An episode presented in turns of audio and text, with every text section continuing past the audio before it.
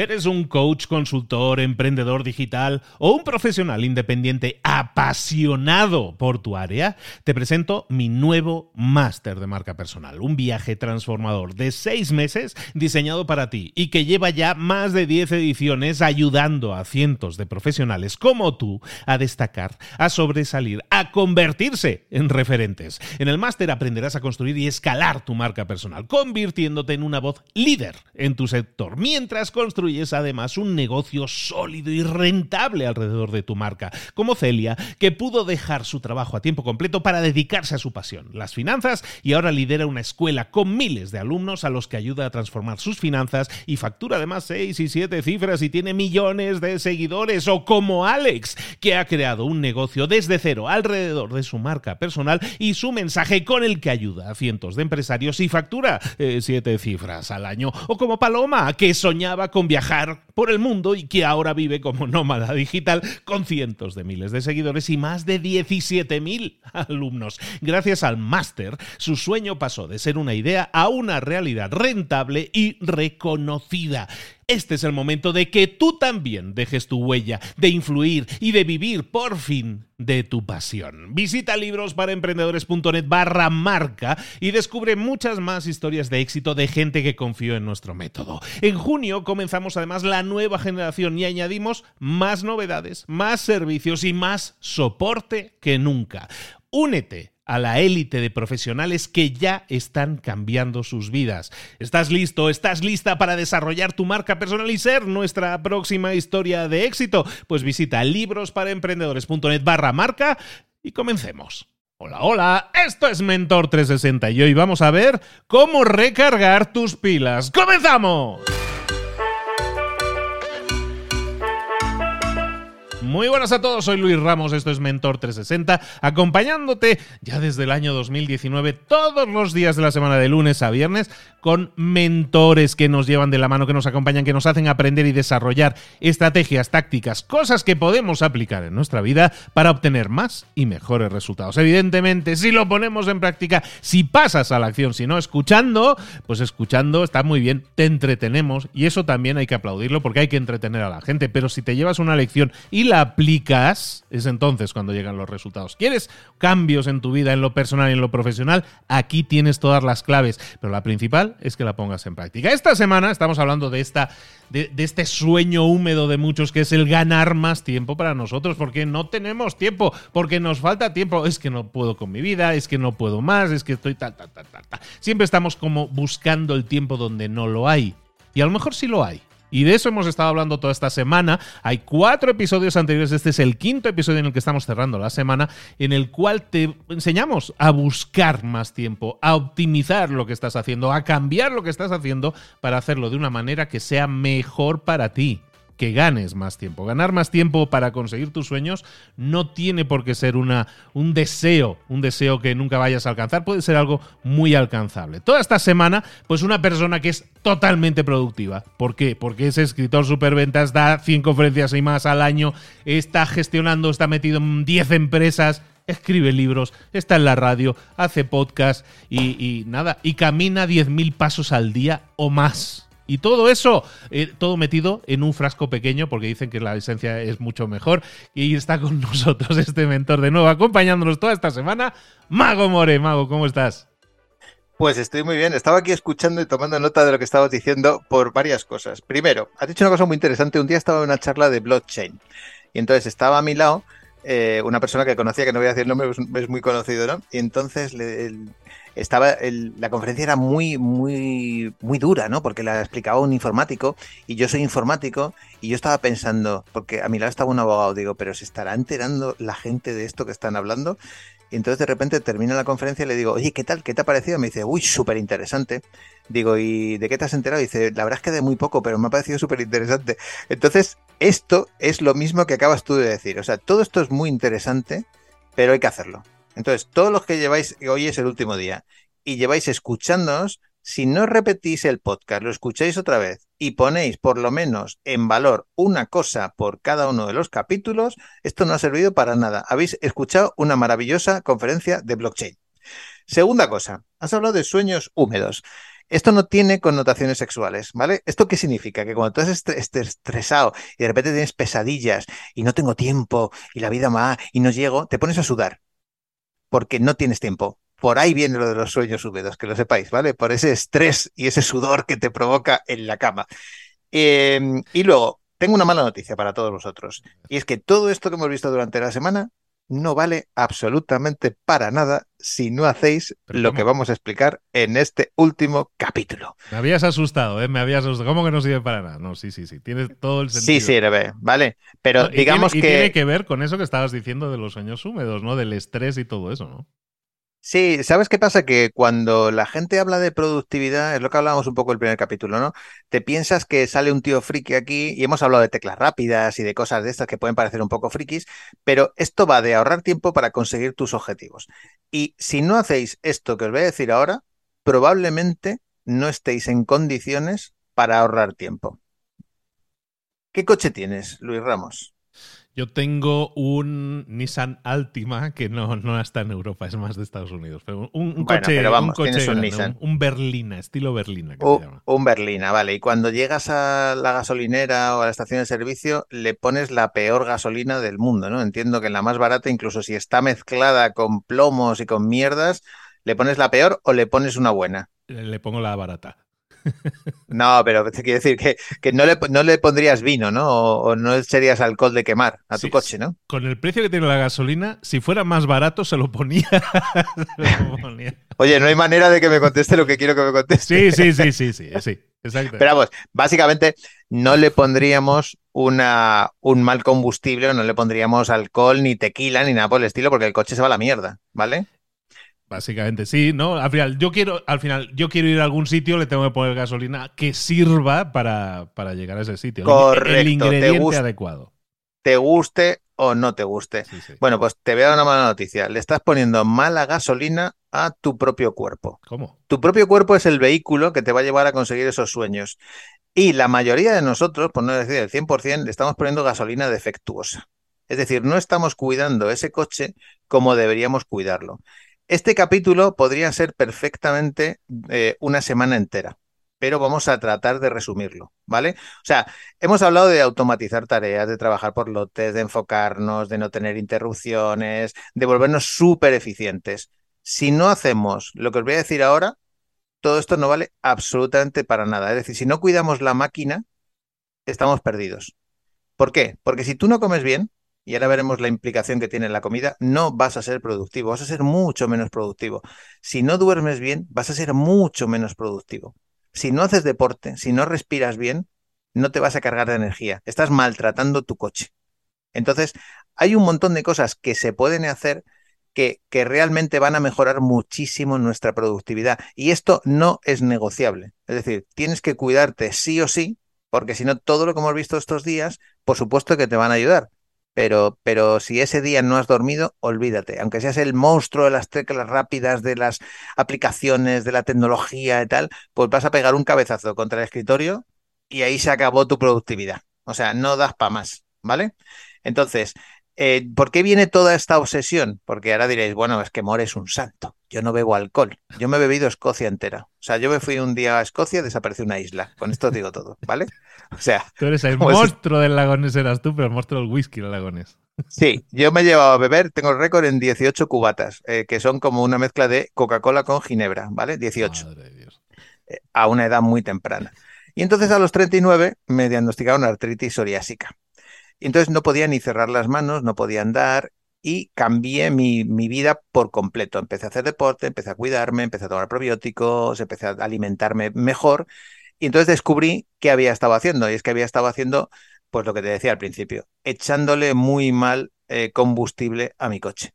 Y os voy a dar otra mala noticia, solo tenemos un coche. Sí, te pueden operar, te pueden poner titanio y tal, pero solo tenemos un coche en esta vida. Entonces, más nos vale cuidarlo, ¿vale? Gracias a ese diagnóstico o gracias a que me dijeron eso, pues yo empecé a cambiar todos mis hábitos. Por eso me hice también especialista en hábitos, porque yo mismo tuve que empezar a implementar esos hábitos y me costó Dios y ayuda como no os podéis imaginar. Y hay una frase que dice un doctor que, que se llama doctor Anitua, que es uno de mis mejores amigos, y que es un médico extraordinario, le han dado Premio Nacional de Innovación este año en España y es un científico súper reconocido, que dice, si trabajas como un deportista de alto rendimiento, te tienes que cuidar como un deportista de alto rendimiento. Él cuida a muchos deportistas de alto rendimiento y ve cómo se cuidan y al final dice, mira, que trabajar en una empresa o ser autónomo, eso es ser deportista de alto rendimiento, trabajar para ti mismo. Tenemos un estrés, estamos sometidos a un estrés, a unos horarios de trabajo, Puede que trabajes para, para, el gobierno y entonces a lo mejor pues trabajas un poquito menos o más relajado. Pero como trabajes para ti mismo o para una empresa, o como tengas un mal jefe aunque trabajes para el gobierno, olvídate, estás sometido a un estrés tremendo. Y así es muy difícil ser productivo, ¿vale? Somos todos deportistas de alto rendimiento.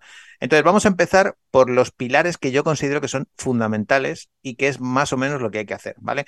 El primero para mí, sin lugar a dudas, innegociable es la alimentación ya te digo que esto podría dar solamente este pilar para cinco días seguidos, ¿vale?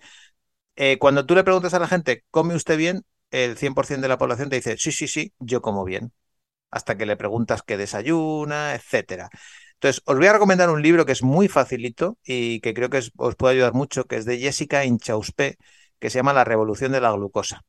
Ella habla de los picos de glucosa. Cuando tú le preguntas a alguien qué desayuna, la mayoría de la gente te dice que es cereales, galletas, eh, leche, croissants. Más que desayunar, lo que hacemos es que comemos postres.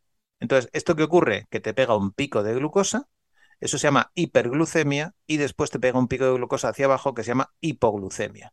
Tú en la hiperglucemia estás pues alegre, contento, te llega, digamos, la, la alegría al cuerpo, y en la hipoglucemia te quedas para jugar al buscaminas de Windows, porque no das pie con bola.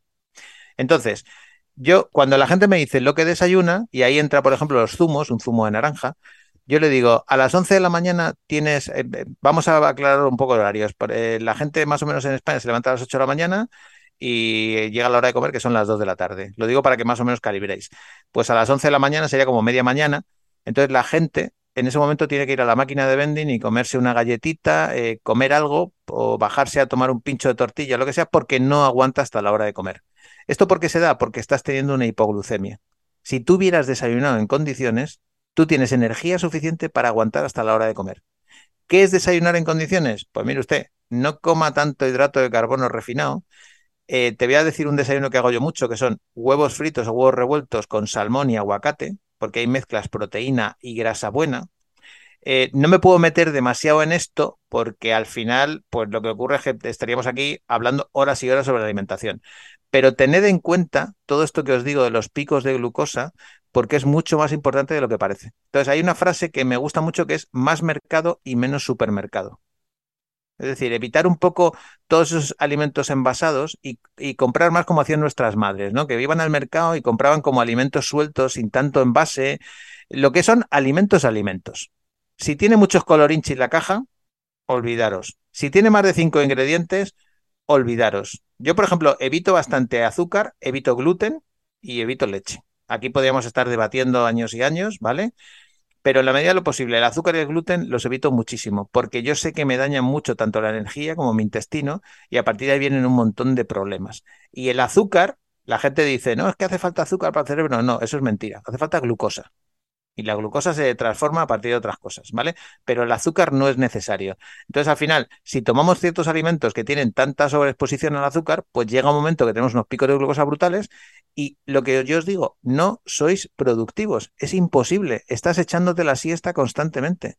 Entonces, eh, ¿qué hay que hacer? Pues hay que eh, saber cuándo vas a comer en qué pecas y elegir cuántas veces pecas.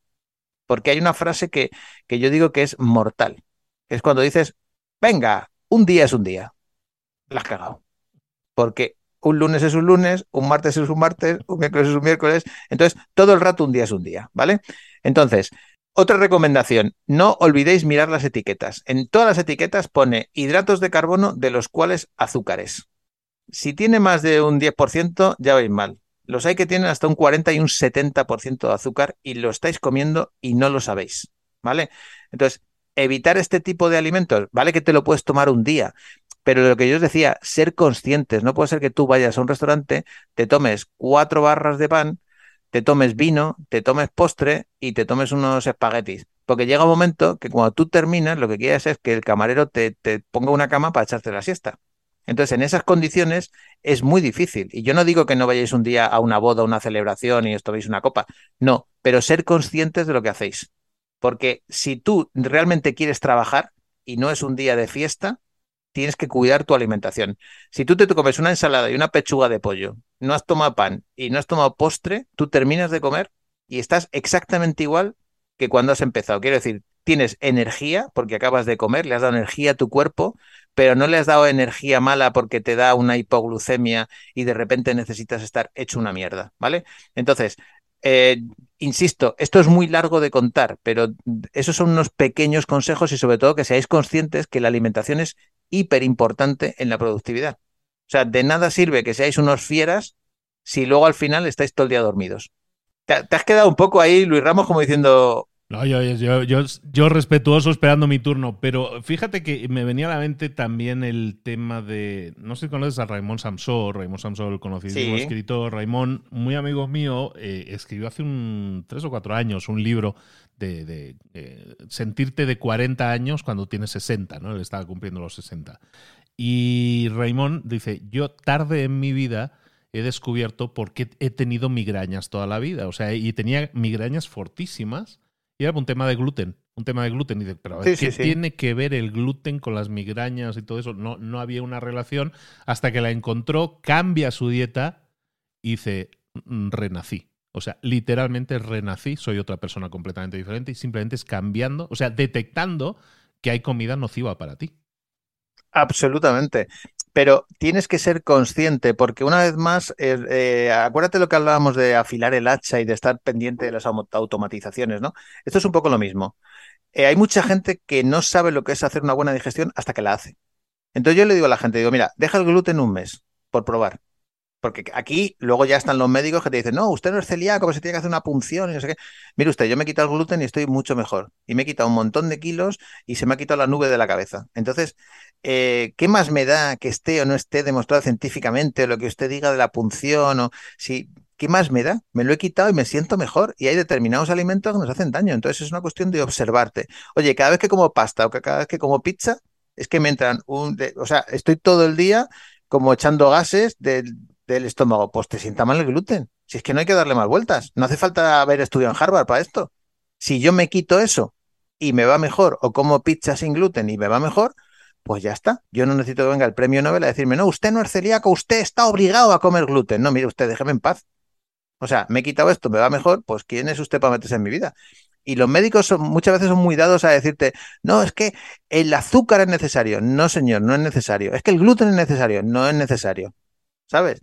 y tengo amigos que fabrican pan y galletas. Pues no, mire usted, yo me lo he quitado, me va mejor, pues ya está, vamos a dejar de discutir. Pero bueno, eh, yo digo lo que me va bien a mí y por supuesto no me hagáis caso a mí, vosotros investigar sobre vuestro propio cuerpo. Ahora, yo os diré, yo tengo ahora mismo 51, con 39 no podía ni andar y yo en mi vida he sido más productivo, me he ido mejor, he hecho más cosas y he tenido más energía que ahora. De hecho, en menos de un mes estoy corriendo mi segunda maratón, que es la maratón de Chicago y estoy, vamos, eh, como un chaval. ¿Por qué? Porque estoy entrenando, estoy en forma y, bueno, mentalmente ni te cuento. O sea, es una cosa increíble. Y eso me hace levantarme por la mañana con muchísima energía, porque yo he estado durante mucho tiempo levantándome por la mañana, que esto le pasa a mucha gente, que dice, ostras, no puedo con la vida ¿Y qué voy a hacer? Mucha gente nos estará escuchando ahora mismo y le pasará esto y dirá, joder, ¿qué, qué, pasa que no tengo energía, no me apetece hacer cosas? Bueno, pues cuando no te apetece, ponte a hacer deporte, que es el segundo gran pilar que, os voy a contar ahora.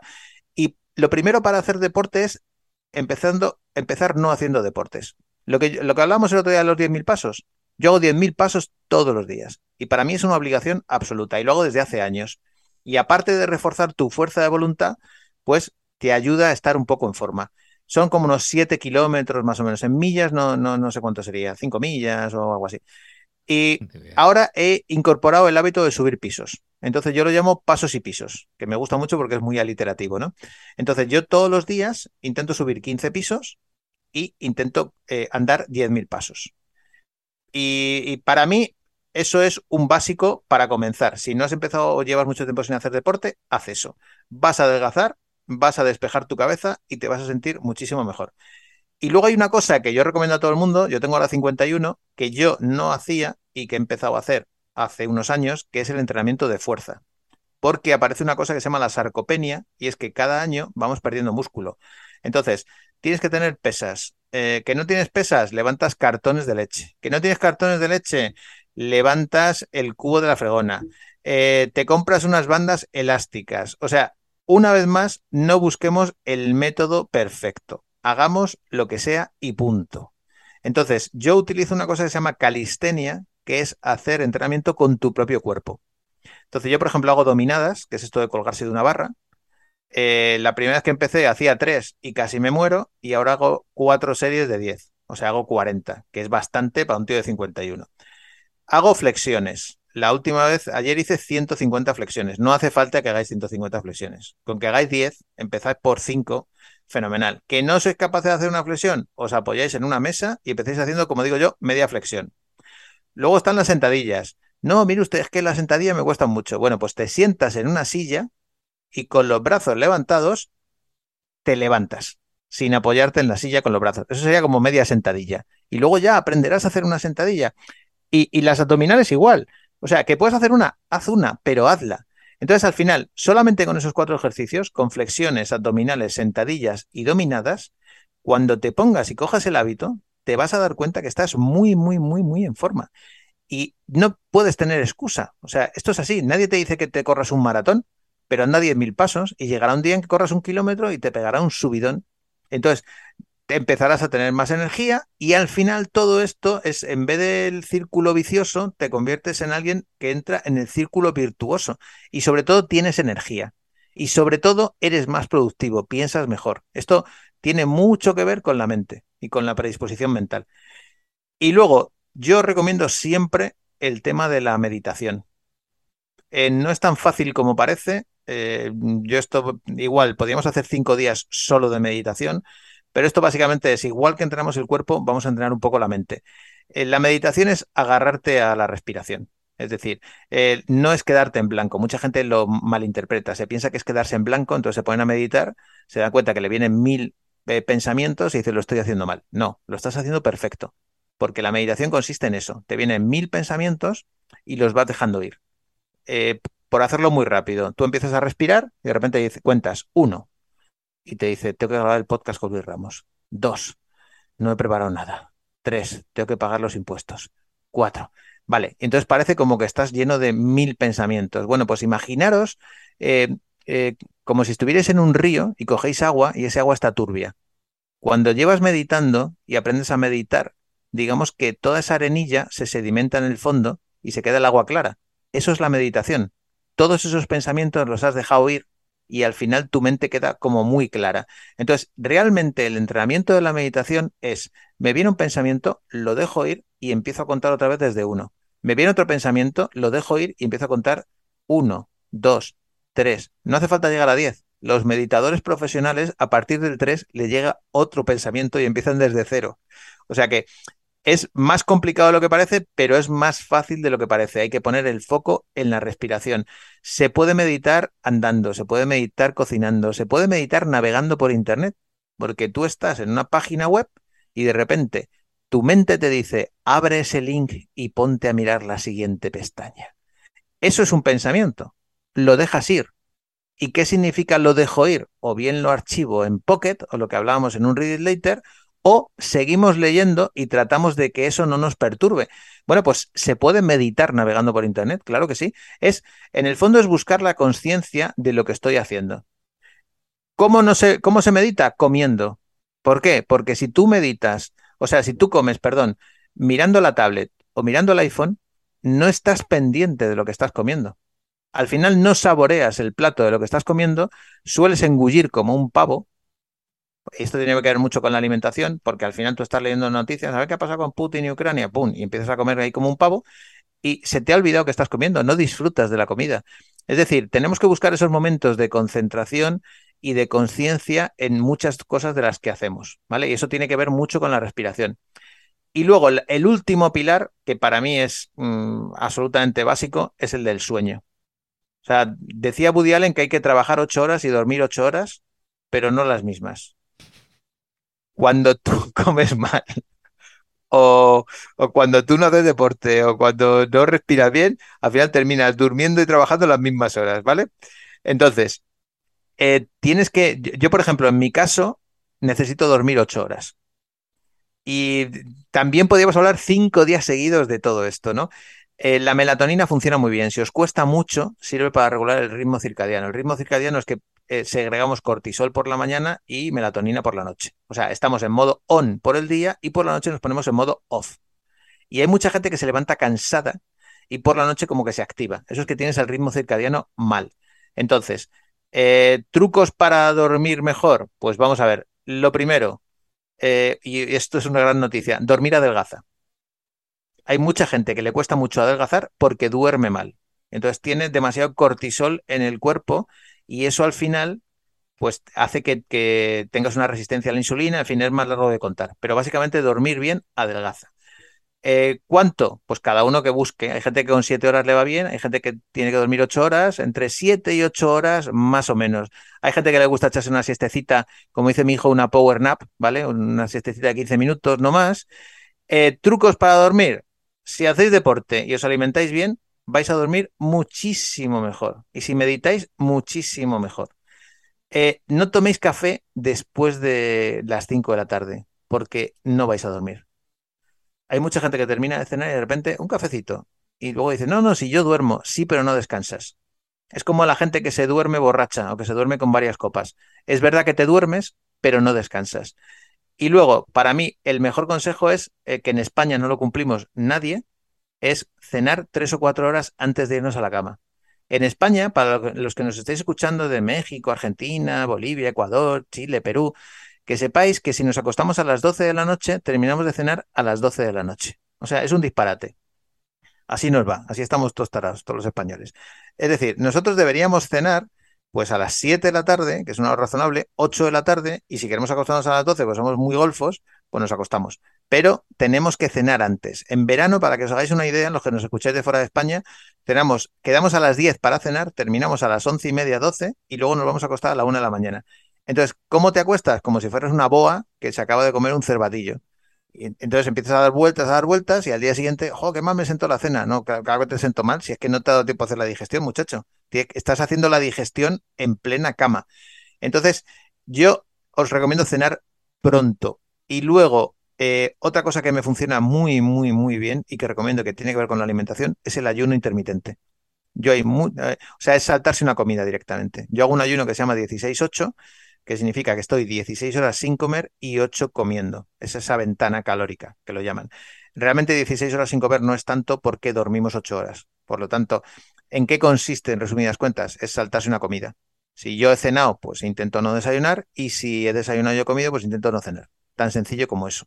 Entonces, eso hace que mi cuerpo tenga mucha más energía, por increíble que parezca, porque cuando tú tienes, eh, estás todo el rato comiendo, tu metabolismo está todo el rato activado, te oxidas más y al final hay un montón de... También el ayuno da para mucho, ¿vale? Pero al final, eh, bueno, pues tienes, tienes más energía, eh, consigues que tu, que tu peso esté mucho más regulado y la verdad es que te viene mucho mejor. Y luego os diré, porque no me quiero enrollar mucho porque esto es infinito, que mm, para dormir lo que hace falta no es tener un despertador.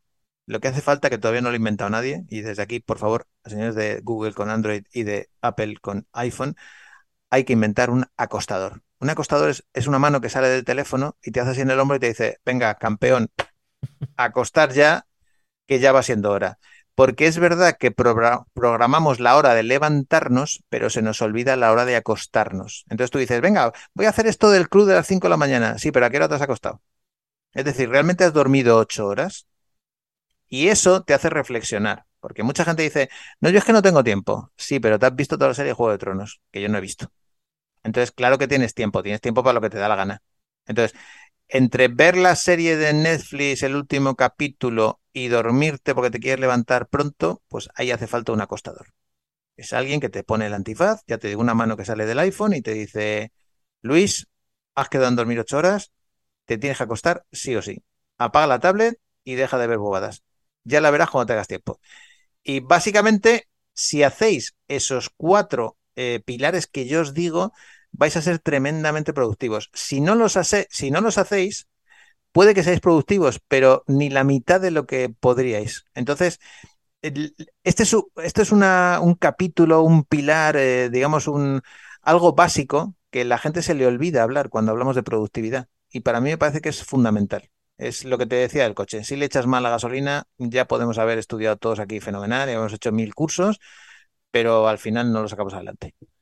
Al final es muy transversal lo que estás diciendo, es decir, todo lo otro te va a funcionar infinitamente mejor y le vas a sacar mucho más partido si, eh, si partimos de estos pilares.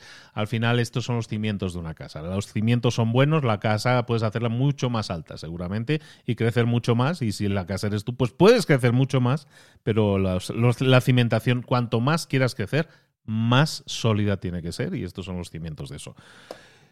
Magomore, toda esta semana nos has acompañado. Te quiero agradecer muchísimo tu generosidad, el dedicarnos todo este tiempo, todos tus conocimientos, eh, que son vastos, además de en muchas áreas, y que los concentramos en este caso en temas de productividad, también en tu newsletter. La gente puede dar un siguiente paso y seguir aprendiendo y todos los días de ti con, un montón, con el humor, ¿no? Como habéis visto ahora, ya con los que no lo conocíais ya le conocéis, con el humor que le caracteriza y que, y que hace que sea muy asimilable y muchas veces aprendamos mucho mejor y recordemos mucho mejor las cosas. Coordenadas, ¿dónde probamos el GPS para localizarte, More? Pues el GPS, mira, voy a dar la dirección de mi casa porque si me queréis mandar algún jamón, básicamente me, me podéis localizar en magomore.com y ahí estoy localizadísimo.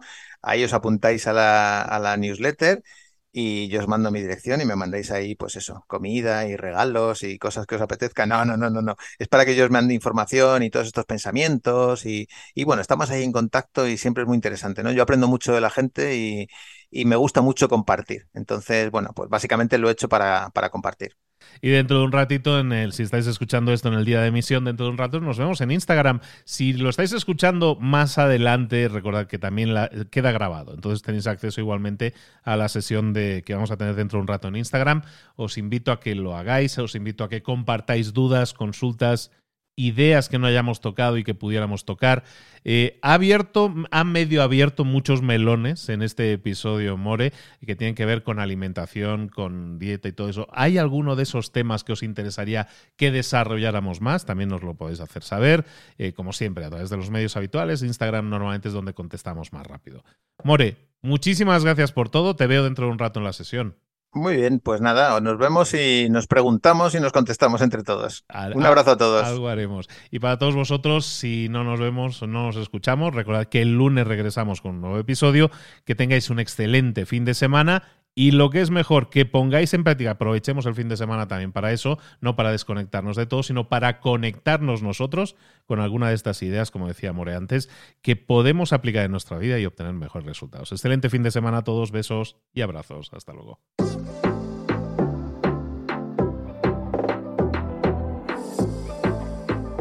Y ahora pregúntate, ¿en qué quiero mejorar hoy? No intentes hacerlo todo de golpe, todo en un día. Piensa, ¿cuál es el primer paso que puedes dar ahora mismo? En este momento, quizás. A lo mejor te lleva dos minutos hacerlo. Si es así, ¿por qué no empezar a hacerlo ahora? ¿Por qué no empezar a hacerlo ya, en este momento? Ahora. Cierra los ojos. Respira hondo y repite, sé lo que tengo que hacer. Sé cuál es el siguiente paso. Voy a darlo en este momento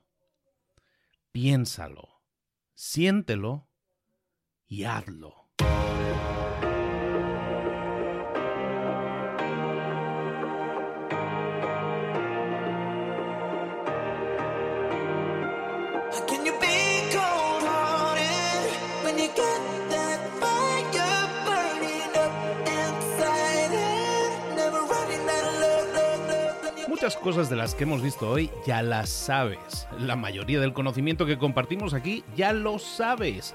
Sabemos lo que tenemos que hacer, sabemos lo que tenemos que evitar, lo que no tenemos que hacer, todo eso ya lo sabes. El único problema es que no lo ponemos en práctica, no pasamos a la acción y es ahí donde te necesito a ti y a tu compromiso.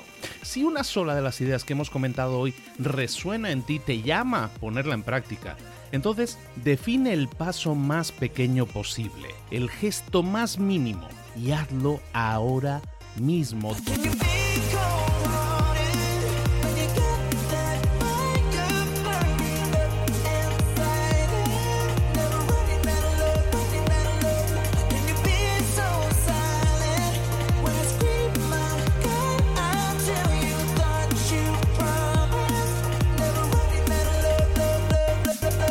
Hablo de crecimiento personal, pero también de crecimiento profesional. Expandir tu red de contactos, mejorar tus relaciones con los demás, aprender alguna cosa nueva, poner en práctica una pequeña técnica que te ayude. Todo suma, pero solo suma si lo pones en práctica. No si piensas en ponerlo en práctica. Pensar en ponerlo en práctica no sirve, tienes que ponerlo en práctica, pasar a la acción.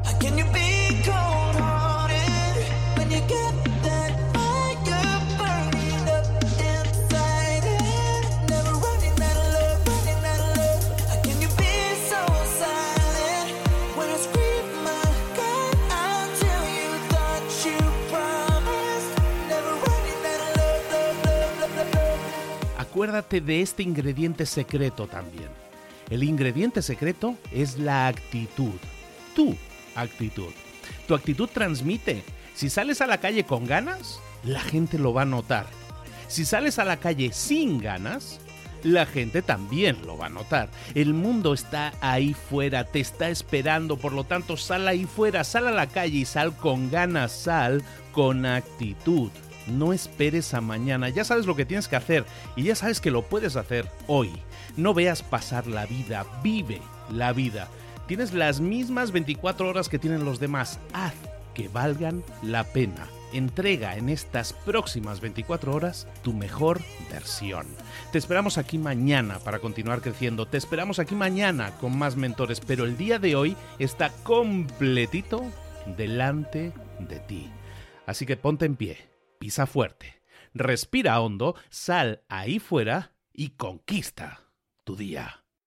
¿Eres un coach, consultor, emprendedor digital o un profesional independiente apasionado por tu área? Te presento mi nuevo máster de marca personal, un viaje transformador de seis meses diseñado para ti y que lleva ya más de 10 ediciones ayudando a cientos de profesionales como tú a destacar, a sobresalir, a convertirse en referentes. En el máster aprenderás a construir y escalar tu marca personal, convirtiéndote en una voz líder en tu sector, mientras construyes construyes además un negocio sólido y rentable alrededor de tu marca, como Celia, que pudo dejar su trabajo a tiempo completo para dedicarse a su pasión, las finanzas, y ahora lidera una escuela con miles de alumnos a los que ayuda a transformar sus finanzas y factura además seis y siete cifras y tiene millones de seguidores, o como Alex, que ha creado un negocio desde cero alrededor de su marca personal y su mensaje con el que ayuda a cientos de empresarios y factura eh, siete cifras al año, o como Paloma, que soñaba con viajar por el mundo y que ahora vive como nómada digital con cientos de miles de seguidores y más de 17.000 alumnos. Gracias al máster, su sueño pasó de ser una idea a una realidad rentable y reconocida. Este es el momento de que tú también dejes tu huella, de influir y de vivir por fin de tu pasión. Visita librosparaemprendedores.net barra marca y descubre muchas más historias de éxito de gente que confió en nuestro método. En junio comenzamos además la nueva generación y añadimos más novedades, más servicios y más soporte que nunca. Únete a la élite de profesionales que ya están cambiando sus vidas. ¿Estás listo? ¿Estás lista para desarrollar tu marca personal y ser nuestra próxima historia de éxito? Pues visita librosparaemprendedores.net barra marca y comencemos.